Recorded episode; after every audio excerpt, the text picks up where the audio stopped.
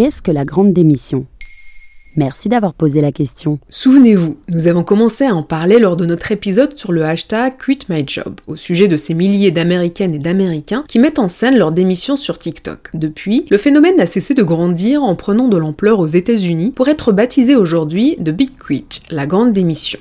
À ce sujet, le département du travail américain a publié le 13 octobre 2021 le chiffre de 4,3 millions de démissions rien qu'en août de la même année. Et depuis le début du printemps, le chiffre serait de 20 millions. Le mouvement de la grande démission s'inscrit quelque part dans le droit fil d'autres mouvements qui, par le passé, ont jalonné l'histoire des résistances à la soumission au travail. Et pour quelles raisons ce mouvement est-il apparu? La pandémie de la Covid-19 a permis aux travailleurs de repenser leur carrière, leurs conditions de travail et leurs objectifs à long terme. Il y a eu une grande prise de conscience de la perte de sens qui se dégage dans un système capitaliste globalisé. Cela a commencé avec le grand ras-le-bol des employés dans les secteurs les plus durement touchés ou sollicités durant la crise sanitaire.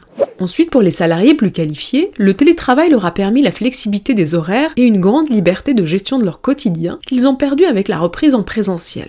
Aussi, les jeunes actifs cherchent à trouver un meilleur équilibre entre vie professionnelle et vie privée. Les millennials et la génération Z cherchent davantage le sens de leur action qu'un salaire important, comme nous l'avons vu dans notre épisode sur les bullshit jobs. Et cela a des effets sur d'autres pays? Le phénomène se propage et risque de modifier le rapport de force entre le capital et le travail. Selon le Work Trend Index 2021 de Microsoft, plus de 40% de la main-d'œuvre mondiale envisage de quitter leur emploi en 2021. En Chine, on parle d'une génération désenchantée pour parler de la L'Allemagne manque de 400 000 travailleurs qualifiés. Et en France, le secteur de la restauration est confronté à de grandes difficultés pour trouver du personnel motivé et qualifié. Et rien qu'aux États-Unis, il y a actuellement près de 11 millions d'offres d'emploi non satisfaites. Est-ce que le mouvement pousse les entreprises à devenir plus attractives en augmentant les salaires, par exemple? Cette solution a été envisagée par certaines enseignes américaines qui ont commencé à relever le salaire minimum à plus de 15 dollars par heure. Mais cela ne suffit toujours pas puisqu'il ne s'agit pas uniquement du salaire, mais plus généralement de meilleures conditions de travail qui sont recherchées par les employés. Une bonne couverture santé, par exemple, est souvent devenue la priorité numéro un des personnes qui cherchent un nouveau travail aux États-Unis.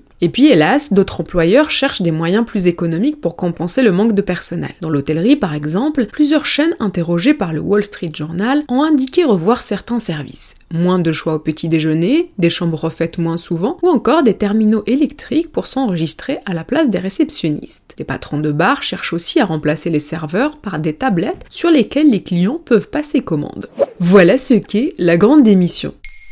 Maintenant, vous savez, un épisode écrit et réalisé par Zineb Souleimani. En moins de 3 minutes, nous répondons à votre question. Que voulez-vous savoir? Posez vos questions en commentaire sur les plateformes audio et sur le compte Twitter de Maintenant vous savez.